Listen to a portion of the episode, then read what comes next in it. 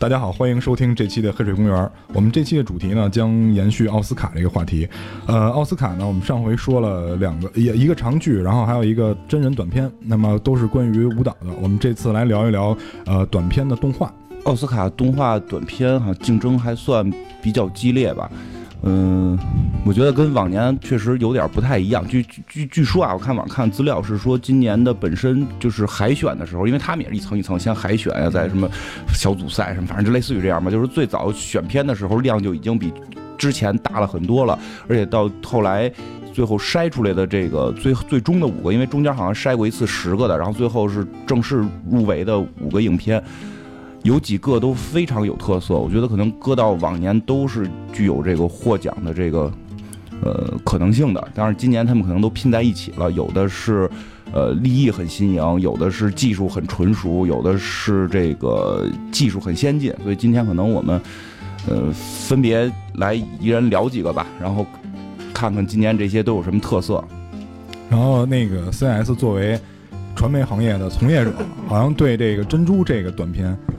印象比较好哈。对珍珠这个，先说一下它制作的背景，它是谷歌做的，就是有谷歌的一个那个 studio。但是这个导演其实也比较有意思，他在去年的时候其实也是获，之前也获过奥斯卡奖，不是去年啊，是之前他也获过奥斯卡奖，做过一些呃这种动画类的。所以他其实在这种技术的应用和他一些就是。获奖的这种方式上面，自己可能比较娴熟。这回他其实做的这个珍珠就比较有意思。珍珠是他这个短片里边女儿的名字，他就是女儿就叫 Pearl。嗯，这个故事非常简单，故事就是发生在一辆轿车里边，然后一个单身的爸爸带着一个女儿，然后他是作为一个音乐家，然后音乐家带着自己的女儿，然后在这个路边卖艺养活自己的女儿，然后最后又演到其实自己的女儿非常的叛逆，到他其实甚至。把他爸爸搁在家里边，然后跟着朋友们一起开着还是这辆车，然后出去。单说这个故事，听起来其实比较俗套，但是导演用了一个比较好玩的方式，他就是全程只有在车里边这个景，没有其他的场景。那同时的话，他也是用了 VR 的技术。我虽然没有这个找到合适的 VR 设备去看这个东西，但是能感受到，你，其实在看的时候，它因为那个画面。是给你有一个非常通透的感觉，所以能感受到这个所有的场景都是发生在这里边。你甚至是在跟着这个，呃，男主角和女主角一起再去在车里边去做这个旅程，再踏上他们其实再去，无论是街头卖艺，还是是这个姑娘非常的叛逆，其实全都有一个切身的一种体会在里边。嗯，他这个，因为我我们实在是没找着能够用 VR 看的片源。啊，因为本来开始以为 CS 不是弄了一个 VR 设备嘛，以为说简单的就是拿那个片源在 VR 里放就可以，结果发现好像不是，所以估计他还是要用一些。就是特殊的片源看，但是我们看到那个片源，它等于是把整个 VR 里边你能看到的全景给它平铺到了平面上，所以基本上是能看出来。我我我猜测的啊，因为我们实在没使 VR 看，就我猜测的，就是我们可能会使 VR 看的时候，是感觉坐在一个类似于副驾驶的位置上，你往左看就能看到这个父亲在开车，然后你回头你可能看到女女孩在后边，因为我们看这个放到电脑上去看的时候。整个这个画面最最右侧你能看到前挡风玻璃，你最左侧是能看到后边的那个那个玻璃。尤其他们在进到一个隧道的时候，是那个隧道两边的光你都能看到。所以我估计你像用 VR 这个设备，你把它给弯过来弯成一个环的时候，你应该是感觉你身在其中。然后你想看这个片子，就完全是靠你晃脑袋来看。你比如你看爸爸在开车，你回头去看女儿在玩耍什么的，就是这种身临其境的感觉可能。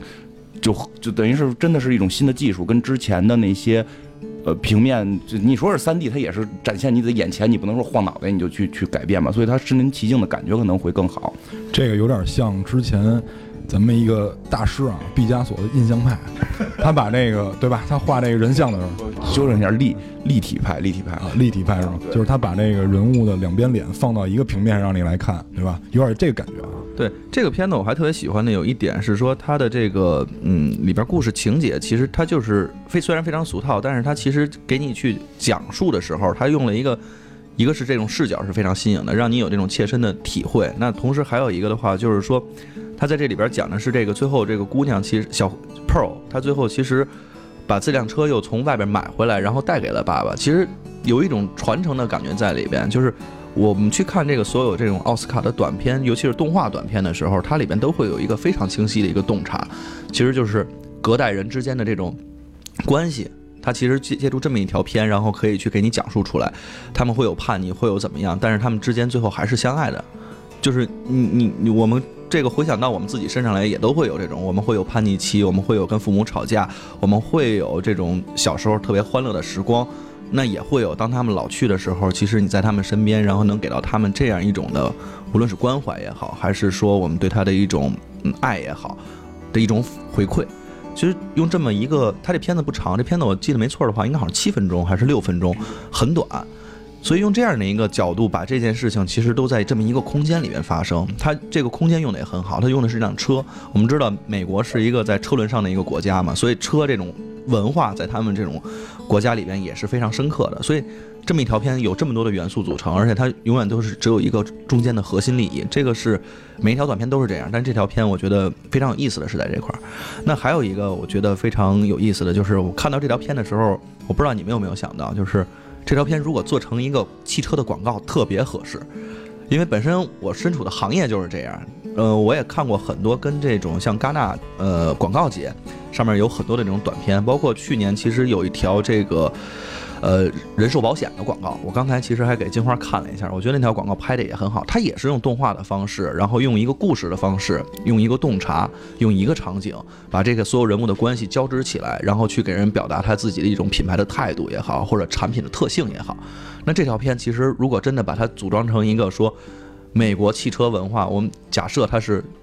雪佛兰的一一支广告，我就讲这个雪佛兰的这款车，它其实传承了这么多年，然后它其实经历了两代人之间的关系，从它是一台新车到一台旧车这样的一个历史的变迁，去打品牌，我觉得这个是一个特别好的广告。雪佛兰是你现在客户吧？啊，那个因为号称美国是车轮上的国家嘛，他们像咱们可能就我我后来回想，就是我们。真的跟就是说，他国家的文化有关。比如咱们拍这么一个，就明显不现实。咱们拍这么一个，跟跟这个汽车里边多多大，我们才说跟父母能够父父亲开车，你坐在旁边啊。包括像这片里边，就就他这个传承，真的是说在汽车里边去完成。因为我记得有一个镜头，我觉得挺有印象，就是开始他爸爸在孩子小的时候钻隧道，他会哄那个孩子，完了就会欢呼啊，因为。咱们小时候坐火车都会有感觉，你就是一进隧道会觉得特别刺激嘛。然后爸爸开开车进隧道，然后带着小孩欢呼。然后后来等于那个孩子长大了，然后爸爸给爸爸放在家里，自己孩子开着这辆车，带着他的这个，算是算，我觉得他们后来好像组了个乐队吧，应该算是。他们应该后来算组了乐队，带着他几个朋友，就是也算是他的乐手。然后又重新开到那个隧道，这个女孩学他爸爸去欢呼。然后开到这个隧道里边之后，隧道会有灯光的闪烁嘛，就曾经就是有几帧。那个开车那个女孩变成了他爸爸，变成了他爸爸，然后那个女孩坐在爸爸的腿上，然后又又又闪，就是因为在隧道里边灯光很很闪烁嘛，闪烁了几下，有这么几秒钟的这么一个呃蒙太奇，然后又穿插回来，就还是女孩在开车，就你突然会感觉到这辆车是带着这个家庭的这种传承在里边，所以可能我觉得可能老美看可能会更有感受，因为。我想，我小时候基本都是坐在自行车上边，就是，哎，他们可以出一个自行车的。不是你坐在自行车上那个画面，我特别有，因为这是我妈给我讲的。你坐，我妈小时候，呃，她小时候，我妈去接她，坐自行车，坐在后边嘛。只要我妈一刹车，她就靠到我妈身上；只要我妈往前一蹬，然后她就仰过去。你说这人就没有骨头那种感觉，你知道？对，就是，但是也很有传承是吧？对，也有传承，所以就是真的就是他把美国的这个车轮上的文化去。体现在车里边，因为整个片子就是这一个场景，就是这个场景。哎，我突然你说广告里，我想起来那个《广狂人》里边是《广狂人》里边吧？不是有一次还也讲到了吗？就是说是给快餐去去做那个广告，最后他们就讲的就是说要回归到家庭，就是你之所以买快餐是一种什么家庭欢乐的这种感觉，对对对吧？应该我记得是有这种情节，所以说它还真挺像一个广告的。对啊，就是，而且这两年其实我看，因为身处的行业是在广告嘛，所以经常会看，比如说戛纳那边去做的一些这种东西，有些短片你真的拿过来去评，类似于这种奥斯卡的，我觉得他们可能未必能获奖，但是他的能进入他的这个提名，我觉得是非常有可能的。但是他这毕竟是两个行业，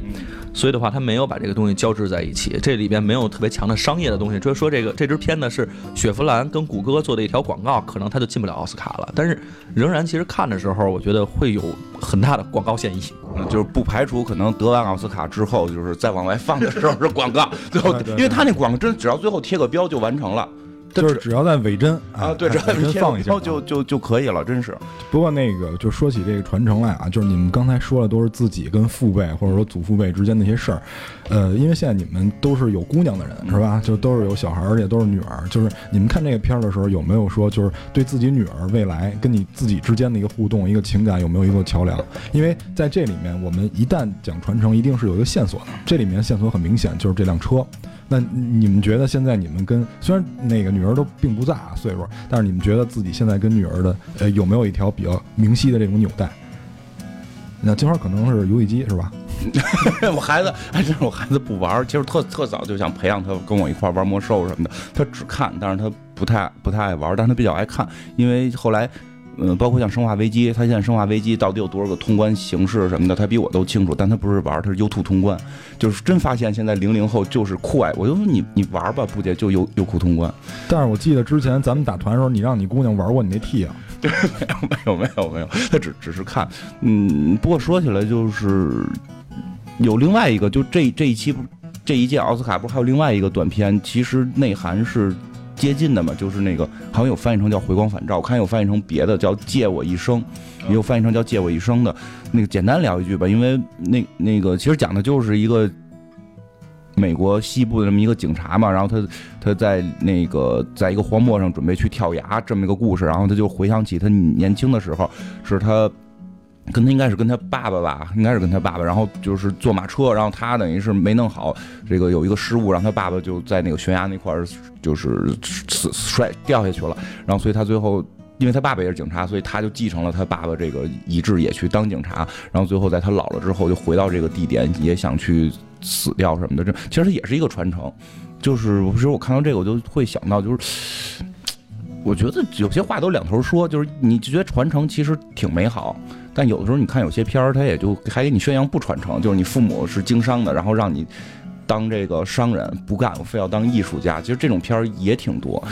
这个有可能他不是在，就是你你比如说你刚才说那个就是回光返照这个这个短片啊，嗯它的传承线索应该是这个身份，就是警长的这个身份。但是像你刚才说的那种，比如说父母是经商的，嗯。然后那个小孩儿非要当那个艺术生也好，嗯还是去艺术艺术领域开拓也好，他传承的我觉得是那种钻研的那种精神，嗯就是他就是那种啊啊不气馁那种精神。因为呃大家都知道经商不易嘛，你要承担很多压力，呃也也可能，也可能，反正就是你，所以你说我们的传承，我跟我父父母父父母干的也不是同一个工种，就千差万别。我爸爸其实特别看不上我的工作，因为我爸爸觉得这个那那一辈人嘛，他觉得说做美术相关的都是小姑娘的事儿，就是她看不太上。我父亲是会计，是跟数字相关的。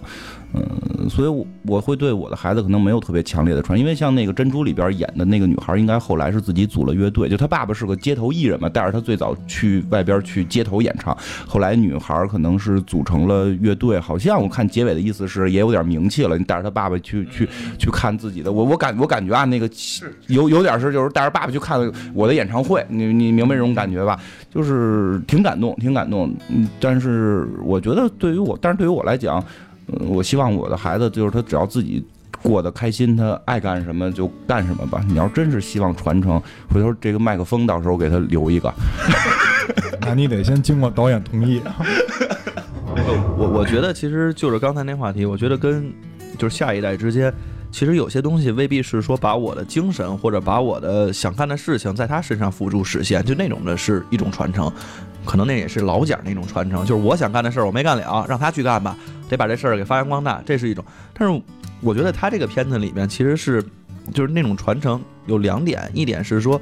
就是对于自由，对于就是还是精神层面。我觉得比较精神层面的一种传承，还有一方面的话是说，他们他跟他父亲之间永远都有一个纽带，这个纽带是这台车，这个纽带是他们经过隧道的一瞬间，他能想起他爸爸在那块儿经过隧道的时候，身子整个会挺起来，就那样的一个感觉，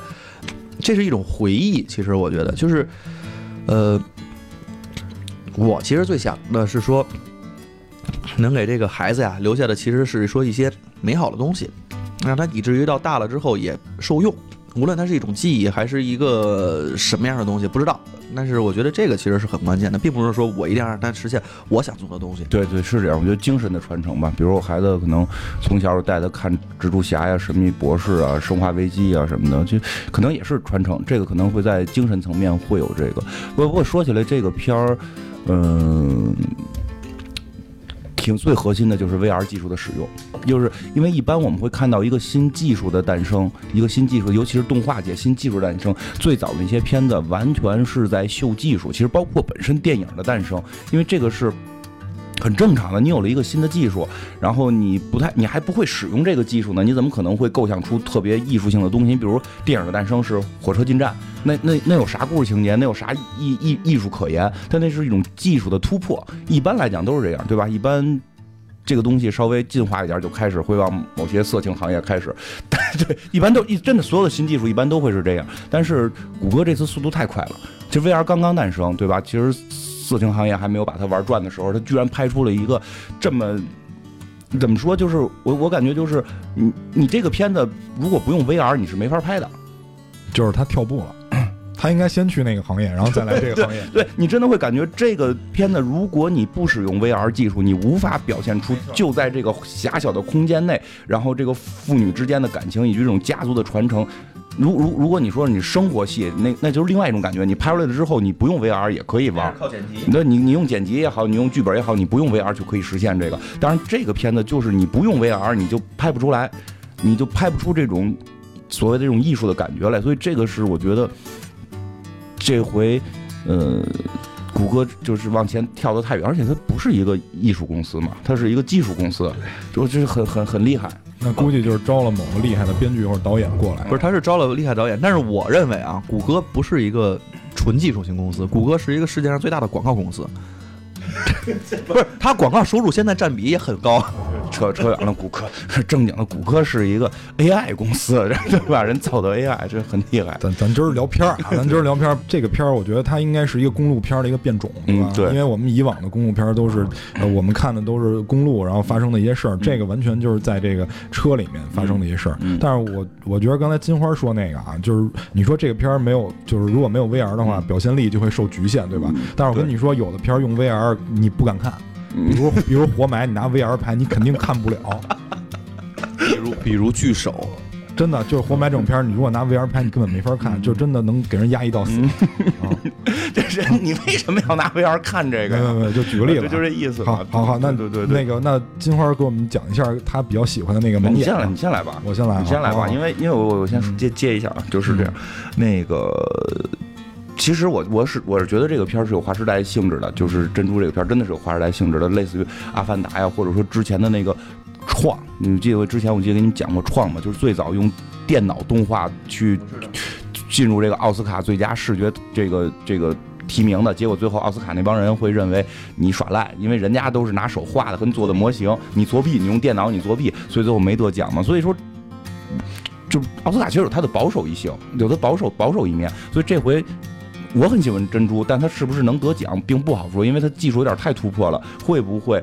呃，又一次出现奥斯卡的这一堆评委们觉得你你耍赖？就这个是有可能的。就是这个东西，因为奥斯卡我们一直都知道它是给业内人士看，对啊，而并不是完全开放面对观众。对，不是说你票房好你就能得奖，不是这个。所以，所以就是还有另外一个片儿嘛，就是那个我也不太会念的那个那个字儿，那个是非常，我觉得那个是非常有奥斯卡常规。动画片得奖气质的，你说是那个玉是吧？对，玉十年玉是吧？因为那个之前蛋挞跟我说，他对这个玉这个片儿比较，你你不就是蛋挞吗？完了，他暴露了，他就是蛋挞。然后，然后现在请他来讲一下。呃，是这样，就是那我之前在看这个片儿，我我之前在那个看这片儿的时候，因为那个字儿，呃，单拎出来我不太认识。然后后来过了几天以后，我发现它是鹬蚌相争那个鹬，其实我们都认识，但是你把它单独拎出来不认识，对吧？没错吧？就是我之前在看《玉》这个短片的时候，我看到一上来就这个水鸟，是我先简单介绍啊，就是这个水鸟它是在水边生活的，然后它吃的都是那种蚌类，就是贝类的这种食物。然后这个小鸟在一开始的时候，呃，它妈那个鸟不叫水鸟，它叫玉玉玉。好，好，这个玉在一开始的时候，那个玉妈妈啊，想让这个小的这个玉自己去捕食，但是小的这个玉呢，它表现的就比较懒惰，然后他就张嘴想让妈妈去喂，但这个是就是在这一点上，我马上就想起我自己，就是。呃，我因为我没有小孩啊，就是我我只能通过自己去去讲，我会发现这个跟我小时候的一些情况特别像。比如说我我小的时候，呃，为了完成学校作业，我会考虑去求助于我父母，但是我得到的反馈跟这个玉妈妈一样啊，给我推走了，自己去搞。然后有，然后小时候还想不通，就是自己觉得挺难过的，说为什么爸妈不帮我什么的。但是后来我一想，就是确实也养成了自己一些独立的习惯，所以这个玉这个玉这个。短片主要表达是什么？就是他的一种放手，就是我觉得就是父母的一种放手。如果他，嗯，如果他的妈妈不让他去自己去捕食，那么他不会遇到这个寄居蟹，因为他在刚开始自己去找食物的时候被被浪拍回来了。然后这个时候，等浪再来的时候，他会害怕，对吧？一朝被蛇咬，十年怕井绳，他会害怕，他躲到这个呃什么植物堆里，然后这个时候被寄居蟹推出来了。那么如果他不认识寄居蟹的话，他不可能在第二次浪来的时候，他跟寄居蟹一样把身体啊埋到那个沙滩里。那么也就没有下一步了。寄居蟹，呃，让他睁眼，他去看到那些蚌所处的那个位置，然后哪个蚌大，哪个蚌小啊。那么他最后为他捕食，其实提供了一个怎么说？提供了一个很好的条件，或者说，呃，是一种突破。因为我看这片最大的感受就是他这种勇于挑战这种精神。因为我我其实有点怕水，我现在到现在为止只会狗刨啊，就是。所以，而且我最不敢干的事儿就是在水下睁眼。但是这个玉在水下睁眼，我我当时觉得是一种突破，就是因为在前面它铺设了，就是在这个浪来的时候，所有鱼都会往回走，嗯，所有鱼都会往回走，说明他们对这个海水有点厌恶。但是这个小的这个鱼把身体埋在这个沙滩里，首先是为了自己别被拍走，第二就是它敢于睁眼，我觉得这个是对自己一种突破，就是。我感触最深的就在这儿，就是在大家都认为我们做的是一件不可理喻的事儿的时候，你坚持下来，我觉得这就是一种突破。就是你，你不要认为常规上这这个事儿你不能做，你就不去做。当然，咱不是说那个违法乱纪的事儿，就是说这种，就就是说这种常规领域上大家认为不好的事儿，比如说就就我我那个高考语文是不及格的，主要因为作文在拉分，因为我那个时候就比较爱写那种杂文或者说散文，就是那种比较装的那种文艺的那种感觉，但是。呃，老师告诉你，考试的时候你就要保守，你哪怕得不了一百，你你奔个九十八十五，对吧？就是这个比例，你奔个九十八十五，你去写议论文，因为议论文是有格式的，是有标准答案的，你只要写出来，按这个格式写完，你就会得到一个还不错的分儿，可能不是满分，但是我不行，我就要写散文，就就就导致我高考语文是不及格的。我之前还看过一个广告，是一个基金的，叫他那个 slogan 叫 Be a giver，我不知道那个 CS 看过没有？没有，它是一个。就是他这，他这个广告片就是分了若干集，有一集叫，就是至二十五岁一无是处的你，就是讲的是什么呢？因为你您可以看他那个 slogan 叫 Be a giver，讲的就是一些企业对于年轻人的这种机会的给予，就让我直接就是我看这个玉的时候，直接就会联想到那那支广告。就是他会把一些年轻人的简历啊给一些企业主，他会招各行各业这种企业主，包括人力，包括老板，然后包括资深的员工，然后让他们去评价这份简历，呃，这个人如何如何，然后他们就翻开那个简历，比如发现呃某某，然后呃三十岁。然后在家什么待业，但是之前上过什么学校，然后念的什么专业，然后他们就会评价说啊，这个人呃学历很不错，但是他没有任何的工作经验，我觉得这个人不适合在我们这儿工作。然后他又找了一些这种人，结果但是他这些呃简历的名字是被挡住的，但是最后这些所有人把这些简历评价完以后，他们去把名字揭开，他发现第一个那个人是李安。然后，然后剩下的全都是一些呃相对知名一些的人，甚至于还有他们邀请来的企业主的朋友的家人。嗯，但是他们看到名字以后，马上就会对这个简历有所改观。他说：“哦，就原来这个人是这样。”所以他这个 slogan 叫 “Be a giver”，就是说我们要给这些人很多机会。但是有的机会可能确实是社会上或者说企业给你的，因为我觉得大部分大部分人可能都是上班族嘛。那么他需要。虽然说双向选择，但是你选择我，说明你是主动的，你在向我迈进。那么接下来就是企业能否给你一个机会，或者说你能否迎合这个机会去 去做一个工作，或者去胜任一个工作。因为咱们现在在公司里应该算是相对年长一些的，那我们是不是给年轻人一个机会？因为我我现在就在面临这个问题，我现在就是带着一堆可能刚入职不久的，就是尤其是刚毕业的这些人，我我一直在考虑，我是不是给了他们足够的机会，让他们让他们去去成长。就我能不能做到像那个玉妈妈一样？就真的去放手让那个，是不是？我我我必须打断他了嗯。我这个其实跟你看的这个片子的感受，你说突破这一块儿，我觉得是没问题的。嗯就是我这个我觉得是感同身受。我觉得他最主要的就是说他敢于去做突破。那我觉得这个突破里面还有一点非常重要的是说他敢于去做了创新。你们都疯了吧？我怎么从这边儿底下都没看出来？你先说，你先说。嗯，你想他别人都是在水面上找食物，他在水底下，这多创新啊！他才能抓住这个自己应该有的，而且自己很努力啊。我觉得这个是一特别正向利益的一个片子。但是话说回来，咱还是说这片儿啊，这片儿其实我觉得，呃，这这个应该是那个皮克斯的，嗯皮克斯他就是比较善于用这种小短片儿，而且这个片子好像是是《海底总动员》还是《海底总动员》的副片，对副片，好像是前天还是什么？我记得零二年的时候，他也拍过一条片，叫《鸟鸟鸟鸟》，还是叫《鸟鸟鸟》？三个三个，三个是吧？鸟鸟鸟，那个也比较有意思。他那个时候就用这种技术，他那个时候刚有 3D 动画吧，其实应该是刚有 3D 动画没多久。就是拿这么一件事情，他做了一个特别搞笑的一个短片。一只大鸟跟那个小鸟之间，他我不知道他是不是要暗喻种族歧视啊？那鸟跟人家长得反正是完全不一样，其他全都是那么小的鸟，圆圆圆咕隆咚的。然后有一个大鸟站在他们之间，把这个电线杆都压，把这电线都压弯了，最后它掉到地上了。然后那些小鸟还特别的高兴，但是实际上那些小鸟小鸟是因为它的重量，把这个线给挖压弯了之后，把那些小鸟能弹出去了。小鸟掉到地上之后，一个一个全都是光着身子的，所以就是他用这种嗯、反向的一些东西，我不知道肯定没有讽刺，但是最主要是搞笑了。这条片是当时获得奥斯卡的，所以我觉得皮克斯好像一直跟鸟儿特别有缘，然后他这回又是拿鸟儿这件事儿出来做文章，然后做了这么一条片。那你觉得它意义何在？你咱们刚才你刚才不是说感受不是这样，但是你没说就说了，就创新嘛，说完了。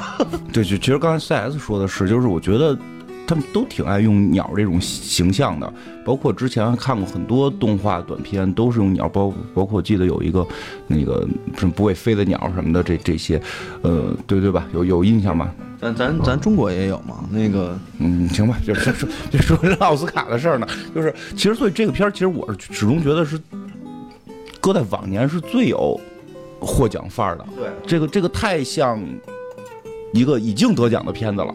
这个非非常像一个已经得奖的奥斯卡片子了，而且而且奥斯卡最近这些年去给动画短片评奖，大部分没有对白，嗯，这个是它的一个。你说特点也好，还是什么也好，也可能是本身动画短片制作，嗯，因为时间就短，它如果是一有对白的话，有生活化的对白，可能会把片的时间拉长嘛。而如果你全部用这种动作呀，用用或者用这种呃意向的一些视觉上东西去传达信息量呢，可能会变大，信息量会变大。然后虽然可能不如对话去好理解，但是它可以让人在。就是比较短的时间内去体会一种感受，包括之前我看过几个前前几年获奖的，基本都没有对话了，包括一个小熊的，那种熊爸爸，呃，对，熊爸爸做了一个那个什么那个一一摇里边就能动的那个机器的，呃，对对，类似于拉洋片吧。然后这个去去放，包括还有我记得比较清楚那个纸人，且是前几年的片子一个。其实你会觉得它没有那么那么深，就是说这片儿我啊一下看出一个多深的一个利利益来，真的是已经聊到种族了，或者真的已经是聊到了什么这个人性根本的那种，就是去讨论了，因为它承载量有限，它谈不到。然后你像《纸人》里边，我觉得就是表现的是爱情，就是一个人拿拿那个纸飞机，他见了一女孩，然后那个女孩正好摔倒的时候，那个嘴唇印在他的那个。呃，一个文件上，然后他有一张带着嘴唇的文件。后来他发现女孩在在大厦对面，他拿纸飞机拽那女孩，最后这堆纸飞机就就给给他拖着，他最后见到了那个女的。就你你没没有特别深，但是就会给你传达的感受在这块儿，包括这个鹬蚌相争这个这个小鸟的这个故事，我觉得也是这样，就是嗯、很短，然后呢。呃，没有对白，然后其实也没有特别复杂的去教育人，没有，就是让你去感受一个小动物的成长。但是再说，就是它技术的成熟性是在这块儿。现在你去看这个片子，你再去对比之前的那些老的三 D 动画片儿，那那个羽毛、那个海水啊，那种，尤其在水里边看东西，就这些这些三 D 动画这个技术的提升是非常明显的，因为它毕竟是个。动画短片嘛，它对于艺术是有一定要求的。我觉得像那个羽毛的这种特效，应该是它比较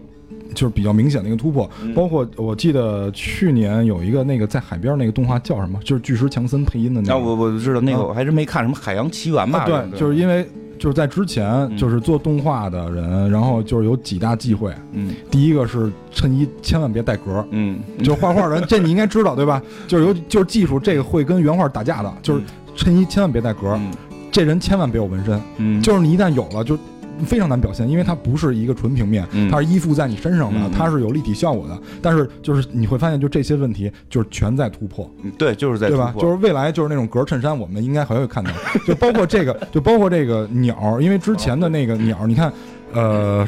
那个那个什么愤怒的小鸟，嗯。它那个毛就没有那么明显，就是它因为它是卡通设计，嗯。它不是那个像这种它呃相比较贴近实物了，因为玉这个东西真实存在嘛，嗯。它不像愤怒小鸟都是夸张画出来的嗯，它可以画的那个毛不是那么明显，但是这个羽毛它表现力非常好，其实毛基本是是靠那个计算量，毛基本就是你靠你那个就是你的电脑或者说你的这个计算能够承承载住多少这个。嗯羽毛就是他们真的会会做，就包括我记得是就是动动物城疯狂动物城，包括其实刚才你讲那个海海洋的那个和疯狂动物城，也都是今年奥斯卡的最佳动画长片的提名，他们都进入最佳长动画长片提名了，就是这个技术是是提升是就是说这个动物身上能插多少根毛，就是这个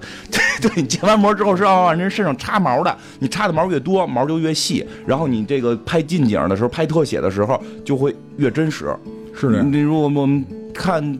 就像去年我们聊冰河时代的时候，特意把前几集的冰河时代拿了，你看是大方块。就就是大方块，它毛根本是做不出来的，但是技术在不断的提升。它现在我们看的那个动物跟人脸也都是大方块，只不过方块数量变多以后，你看起来它会变得圆滑。啊，对啊，但是它可能我觉得已经有点开始突破人类视觉极限了，就是我就跟就跟之前好像也聊哪个提到过，其实我也在想这个问题，呃，它已经如此的真实了，再往下走它会是什么样？它会不会？我我现在觉得它已经突破人类能识别的这个限极限了，就是你你你看最早的第一版的冰河时代的时候，你一看就是三 D 的，对吧？你现在在看。这个像玉里这个动画片里边这个鸟的羽毛就真实性，你你没法分辨了已经，对吧？包对，包括像 CS 给我们看这个片段，包括沙子，对，原先就是个土堆儿，现在它已经能做到你能够清晰的看到一粒一粒的沙子，这个全是算出来，它不是说跟那个原来二 D 动画的我一帧一帧画，它是拿电脑咔去计算。我我我这个其实他们之前就能计算出全这个沙子的这种细微度，但可能我需要计算十万年。对吧？你说这片儿你也甭看了，计算十万年，它必须得有一个完片的时间嘛。但是现在的这个承载技术是能够算算的很，就是数量级已经变得非常大了。我觉得再往下，估计像金花你刚才说那个，如果再往下拍，我觉得它就应该延展维度了。比如说，哎，比如说之前那个呃是 是导演给咱发的吧？就是说有那个蜡烛，《生化危机七》的那个蜡烛，可以让你闻到那个腐臭的味道。我觉得再往下是不是会往这方面发展？就四 D 影院嘛，对不不，我觉得不排除，我不觉得不排除，因为我看过四 D 影院，那个咣当咣当的震你，就反正开始不适应，但是未来会不会这样也说不好，因为你想，刚我们刚开始看三 D 的时候，也有好多人号称晕三 D 嘛，现在好像呃有些片子你要是想看二 D 的，你也是找不着了，对吧？现在没有，现在现在现在只能拍二 D 的片子，一般全都是言情片啊什么的，这种会比较多。金刚狼三，啊，是吧？对对对，所以就是那个之前我记得也有人跟咱们说过，就是看一些动作片尽量不要看四 D 的，因为你会被摔打的很难受。对对，这我就这我觉得这就是之后可能电影要去考虑的一个问题，就是艺术的走向，就是它有真实性和虚假性。未来可能电影会有这么一个，我觉得会有这种思考，会慢慢开始出现。尤其是我们从现在这些动画，因为动画短片是具有尝试性的，它有很强的实验性，它。你你你你，比如说我要出一个长片，我可能需要炫的时间会更长嘛。像这个片子《玉》这个片子，我听说好像前后准备了三年多，对对吧？前后准备了三年多，它这么短几分钟，它用三年多，它一定是能够达到比长片的这种技术技术质量是要高的，这是肯定的。所以它具有一定的尝试性跟突破性。那可能也开始会让我们考虑另一个问题，因为看了它，我会去考虑的就是未来的电影的走向会是什么样，是否会越来越真实。我记得之前好像是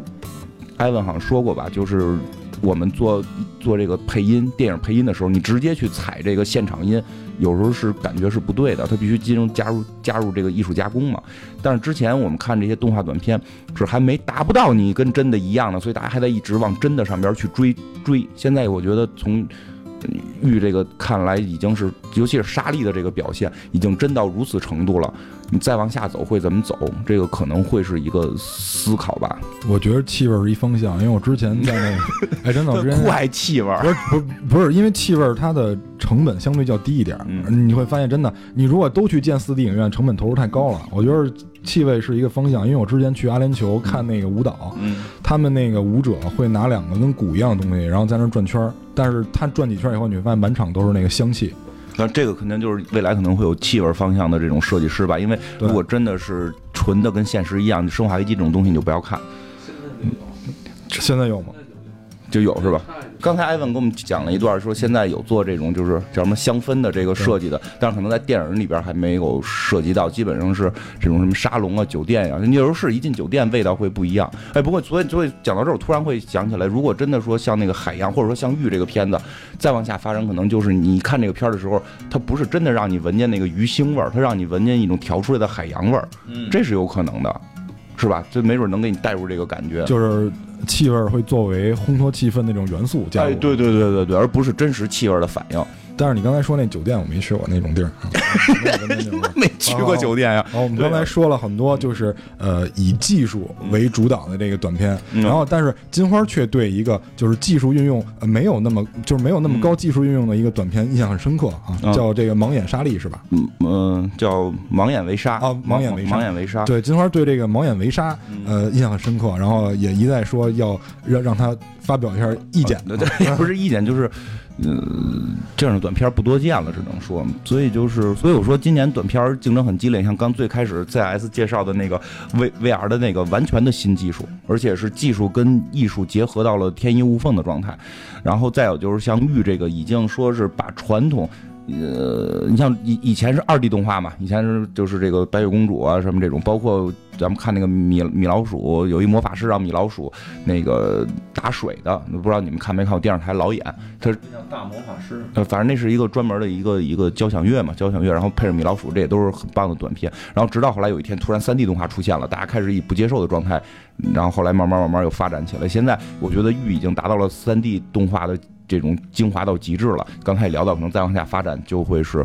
就会是配配配味儿了。其实我觉得他们也可以尝试一下配一些曲艺，然后那个对吧？欲望香 昨儿昨儿里昨儿里阴天渭水寒嘛，对吧？对吧？这刚才那个短片里，这个玉也有，蚌也有，就是讲那个小玉怎么吃棒，应该配这个。昨日里阴天渭水寒，就来这个。对最后还有一个，最后还有一个大的反差，就出现了一个渔民。但但是呢，就是说在这两篇都都特别具有得奖的气质。然后呢，但是在这种情况下，今年居然还出了一个跟其他那些片儿完全跳开的一个片子，就是这种就是这个盲眼为沙，因为它根本就连二 D 动画我觉得都不算了，它是一种非常罕见的叫版画式动画，就整个的风格全部都是版画形式。就先说这个风格上面的事儿，这个风格让我直接会想到了，就是叫什么来着？就是德国，应该我应该没记错，应该是德国表现主义的蒙克的作品，就是画那个那个那个呐喊的那个，因为他画过很多版画，他画过很多版画，就是特别像那种风格。然后，呃，这个这个盲眼为沙是一个加拿大片子，好像好像原文应该说的是法语，应该说的是法语，因为因为加拿大有一部有一些地区是以法语为主嘛，呃，所以它本身在艺术，就是说这种跟美术相关的艺术性上边是挺高的。呃，不光是这样，这个故事是很有意思的，这也是一个短片。然后大概故事讲的是说，有一个反正偏远的村子吧，有一个小姑娘出生了，然后叫维莎，然后呢，她的父母反正对她也还挺好的，但是谁也没有想到她的眼睛是天生有异能的。她的左眼能够看到过去，她的右眼能看到未来。说这个很很很科幻，也也很奇幻。然后呢，所以他，但是你要知道，他一只眼睛看到过去，一只眼睛看到未来的时候，他是看不到现在的。所以就是他，别就是别人说什么，他都是不知道的。比如这里片里边举例，比如说地上有这个，他看到地上有罐子，实际上根本就没有罐子，罐子是未来才会出现的。然后他看到这个这个院里边本来有一棵树，他根本看不到，因为他一只眼看到树还没长起来，一只眼睛看到树已经被砍了，所以他能撞在树上，所以大家以为他是个瞎子，所以就有了就管他叫盲眼围杀这么一个这这么一个呃。名字吧，给他起的这么一个绰号。说，但是后来他父母想治他，找了好多巫师啊什么的，这些就是一个桥段了，去找巫师给他弄眼睛，然后怎么治也治不好，嗯。所以，但是呢，他特别逗是，他里边跳过了一个很关键的问题，就是学说话问题，他直接就是一句话带过，就说学会说话了。因为其实我当时看到这儿，我在想，这个人怎么学说话？你拿了一个苹果，告诉他是苹果，但他看不到。嗯，他一个看到的是吃完的苹果核，他一个看到是没长出来的这个这个没结出苹果的这个种子。你拿苹果种子给他看呗，右眼看的就是一个成熟的苹果。这 个这好好脑子，可能他父母这么教的，反正他最后学会说话了，他也能够明白了整个世界。等明白整个世界之后，就是故事就往下发展，故事就往下发展，就说她到了青春期了，她长得很漂亮，然后开始有男孩向她求婚，然后呢，一个很帅的小伙子，但是他左眼看到是这个小伙子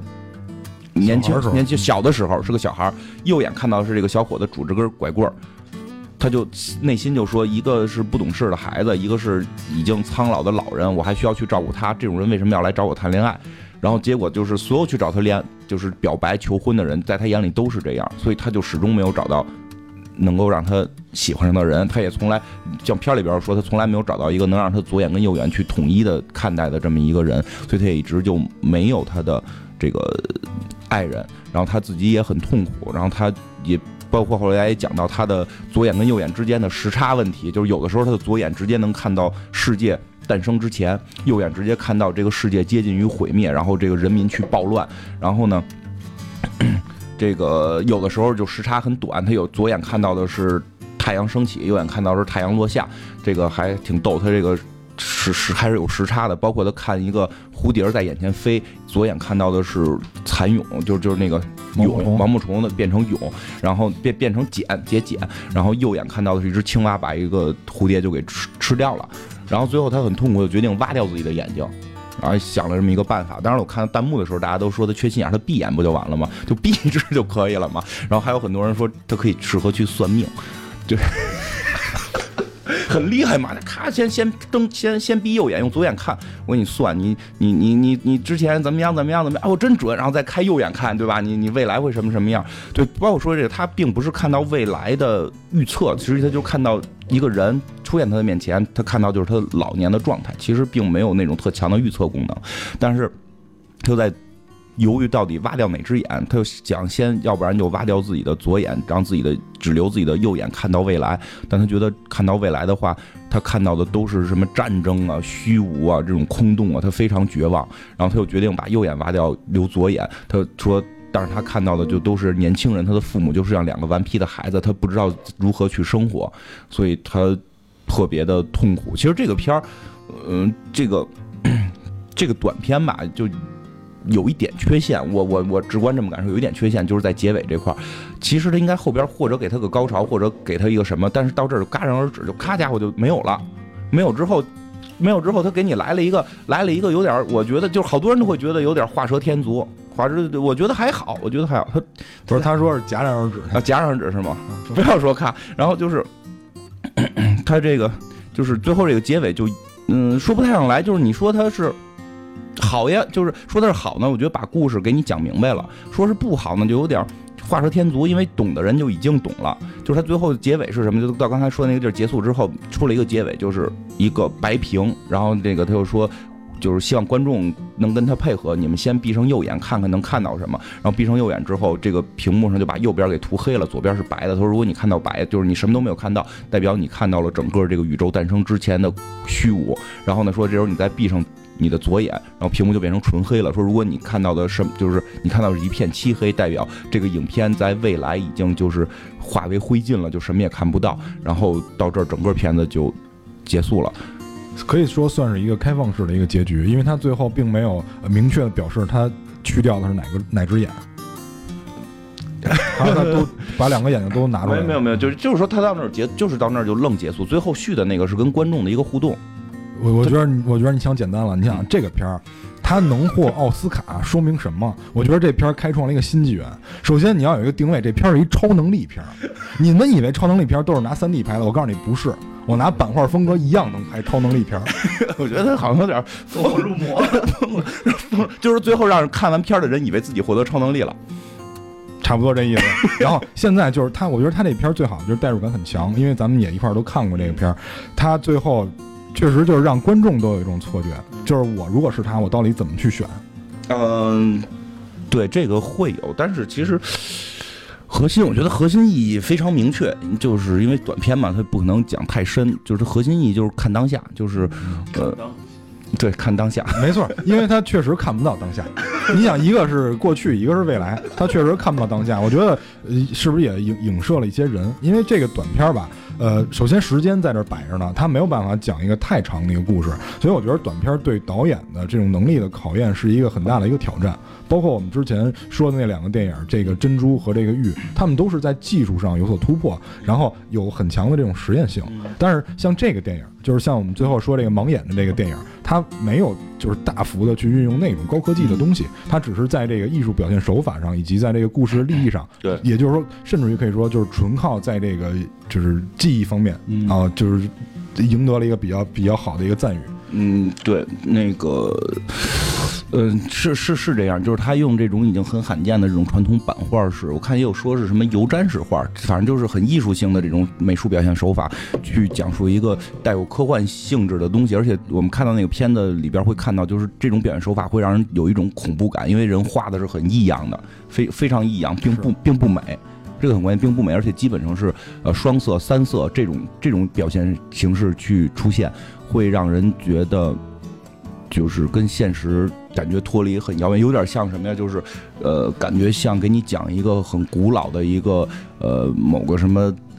什么什么这个东叫什么东欧地区的这种。鬼故事不好像好像说这个故事本身就是源自东欧地区的，我听说这个故事是有其源头的，好像是说保加利亚还是哪儿，就是就是应该是东欧一带吧，反正就是中欧东欧那那那那一带的这么这个民间传传的故事，肯定也是经过了加工，肯定是经过加工了，呃。寓意指的比较比较比较明显，比较明显就是要看当下，因为，嗯，并我我觉得并不是指某某些人说他们不看当下，而是因为我们每个人其实现在有的时候都会忽略当前的感受，就像那个女孩一样，尤其是在恋爱那段，我会看的比较有感触，因为最近有个朋友，呃，就是也是说的，其实我觉得她跟她男朋友两个人非常合适，天造地设，但是。近近一段一直在打架，就是因为看得太远，就总在看未来，总在总在聊说啊，我们性格会不会不合适，未来会不会走到走不到一起啊，未来会怎么？就是甚至都聊到了，我觉得就是聊到了片子里边那个拄拐棍的老头的那个年代了。我们到那个年代，我们都我们都到七八十或者到到五六十，我们该怎么生活，怎么去融洽？我觉得就想得太远，结果两个人就为这些事儿一直在争执。就是为这些事儿一直会会去打，其实很多时候你都是这样。你跟你跟你女朋友说，为了一个很遥远的目标，突然发现有歧义了，就会忽略当下你们现在很幸福、很美好，对吧？你可以天天那什么，你你就耽误在。讨论未来的事儿上干什么？你觉得你这有点影射我呀？就是我有时候就想太多。是是。所以我看这片儿确实有感触。就是你老看以前也不行啊。就是就说白了，就是这人你不能老着眼过去那些已经发生过的事儿。对，发生过的也不行，因为像真的就是有有有，哎，真是就是之前反正有一次跟其实还挺喜欢一个女孩，有机会重新开始的时候，就是都挺好的，但就是老忘不掉之前的事儿，就总会看你之前。之前互相伤害过，之前怎么样？现在怎怎么就是总会去看？但如果我那会儿能够把左眼挖掉的话，就可 可能会有不一样的结果。所以其实它不是指某一类人，是每每个人都会容易受到未来跟过去的影响，而且现在越来越多会受到这两边的影响，让大家忽略现在，包括。对对，真是真真是这样。我先我觉得这个片儿它比较好的，应该是让现在有一些就是，我不可不是说所有人啊，就是某一些眼高手低的，尤其是可能女生吧，可能要看一看这个，真的，就是你真的他真的会会跟你讨论，比如说你你的户口都在哪儿，对吧？你房车怎么解决？未来小孩呃户口在哪儿？然后怎么上学什么？这些真的挺有时候你现在去说以后这种就是风牛风马不相及的事儿，会确实影响。呃，今年奥斯卡除了刚才我们提到的这个四个影片以外，就是呃动画短片以外，还有一个叫做《离酒与香烟》啊，这个片儿呢我们没有找到，当然也不建议大家去找 啊。对对，但是但是说一句是这个片儿是个就纯个人做的一个个人行为，说是以导演的朋友为为这个原型，然后自己去弄了一个，因为我我们确实没找着原片看，预告片就不到一分钟，也看不出个什么来。但是我看有的评论说，相当于看了半个小时 PPT，就是因为从预告片儿看是基本全是定帧。基本全是定帧，然后里边有一些特别简短的小动画，确实像 PPT，但是就是就是，而且这好像挺长，据说是大概接近半个小时，如果是吧，半半个小时，有点不太像短片了，我觉得它有点不太像短片了，嗯，但是和但是值得说的就是，它是一个完全个人的行为，一个都不是说一个独立制片，独立制片你还得有演员，有有有有有经费投入嘛，它就完全是一个个人自己做这么一个片子，最后杀入到奥斯卡，也可以看出奥斯卡的这种宽容性。这个这个这个是能看出来，但是我觉得他，反正获奖几率应该嗯不会太高，因为今年的竞争实在是比较惨烈。因为就之前我们也说了，奥斯卡它主要针对的是业内人士，因为评委都是业内人士，他不是评什么最佳热销电影，不是那些。对对对。所以观众的那个票房并不作为奥斯卡就是评选的一个依据。对对，既然你说到这儿，多多聊一句奥斯卡的，奥斯卡的评奖其实好多人可能也不是特了解。首先。首先，它是一个美国电影电影奖，它不，它跟戛纳什么的这个博这个什么戛纳柏林那个还一个是什么来着？因为他们会有规则，就是如果这个这个级别的，你只要参加一个，其他你就不许参加了。这个这个是有规则的。但是奥斯卡跟他们完全是偏偏离的。奥斯卡是一个美国独立的一个，它其实它其实跟那个英国电影呃学院奖是一个意思，人家叫美国电影学会奖。你你你这个比喻让人更不好理解。我给你讲一下，这个相当于金鸡百花，真真的是让他金鸡金鸡百花奖是美国自己国内的一个评奖，所以所有能够进入这个评奖的片子必须是在美国当年上映的，这个是他们有要求的。所以有时候我们会看到有些片子会着急在年底上映，有有一些小成本什么的。这个他就是为了赶奥斯卡，就是为了赶奥斯卡，他必须在当年上映。嗯，他的评奖方式也挺逗的，是这个所有这个美国这个电影学会这帮人，他们去去投票选的，并不是说什么网选，也并不是说几个专家坐在这块打分然后就是是一个相对于我觉得相对有一点闲散的这么一个状态的一群一群业内人士，跟咱大哪说的一群业内人士去选，而且很多人。好像是他们有一定的要求，就观片量，你必须得看过多少，然后你才能选什么。好多人据说也没全看过，不是，就是他对评委的要求会比较高，因为就是评选奥斯卡这帮人评出来的电影，相对啊，相对有点教条，就是因为毕竟刚才我们也说了，是这种学院派的这些人，所以他们相对不会像我们观众那种。就因为我们观众抱着什么样心态，这看都有。这 两年就是是是这样是这样，是肯定跟观观众观众不一样，因为观众他们有什么人民选择奖，对对，MTV 那个我觉得更接近于观众奖嘛，MTV 那个评选。但是说，但是说像这个这个评委，就是这帮电影协会这帮人，有时候也挺逗，因为他们就是因为那我举过这例子嘛，他们那年特别喜欢那个银河护卫队，然后但是银河护卫队那个水平不可能进入这个什么最佳影片、最佳男女主角，这没没他什么戏嘛，所以就后来好多小奖都给他了，说因为。因为我喜欢他，就是其实他也有很多主观喜喜好性，包括这些人都是独立的，他并不受影响。就我觉得就跟我咱们咱们似的 就跟咱们节目上都是主观的，就就是纯主观，就是纯主观，我们没有没有什么依据，就是我个人喜好，就是个人，没准没准那几个片我也没看过，但我就是喜欢这个，就又怎样？对。是这样，因为这东西你只要牵扯到人，就不可否认有一种主观能动性。包括之前那个阿甘，阿甘那个导演本来当年拍完阿甘以后要得这个终身成就奖，但是因为太年轻了，嗯，就就这一条太年轻了，对对，就觉得就首先他已经打破了就是最年轻的终身成就奖电影的这个年龄了，但是又觉得就不给他吧，又又不甘心，于是第二年那电影拍了一挺次的一片，都没入围，完直接只给。导演一个终身成就奖，就是没这片儿什么事儿，就是其实就是为了还他阿甘的一个。对对对，是他很多这种东西，包括像我记得那年哪年就是，呃，阿富汗战争刚开始，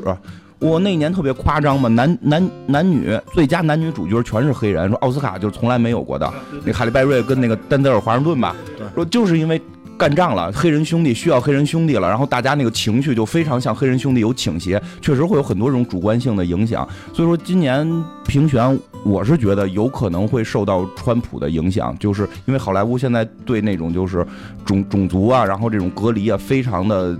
亢奋嘛，所以可能会受这方面的一些影响。那你能不能大胆预测一下？就是在这几个不 不，不预测是吧？因为因为我也是主观的。那如果我最看最对，就是说以你个人角度，你觉得哪个好？如果说让我投票的话，我可能会投那个珍珠吧，我觉得它是比较完整的。嗯，二号评委 C 老师发表一下。呃，我也是珍珠，因为我觉得它在技术上突破，还有它其实不是一个传统动画公司在去做这件事情上面的突破都很高，而且他们其实，我觉得现在美国文化也在一直在去讲，说我这个东西一定要突破，一定要创新，一定要怎么样，所以我觉得让他去获得这个东西，对大家有很强的动力。我估计有对对，我我说的就是我很我很喜欢盲眼为沙的故事，但是结尾我觉得确实就太太有点太干了，所以就是相比较来讲，珍珠会是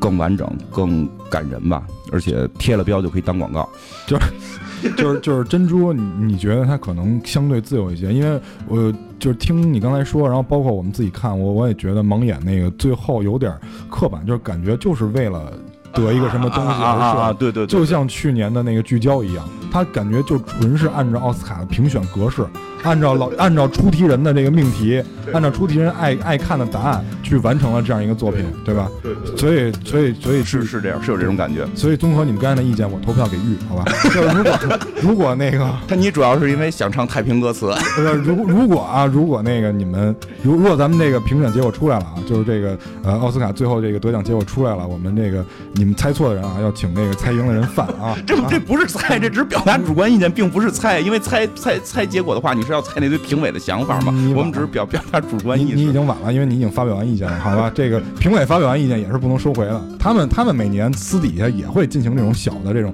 啊，这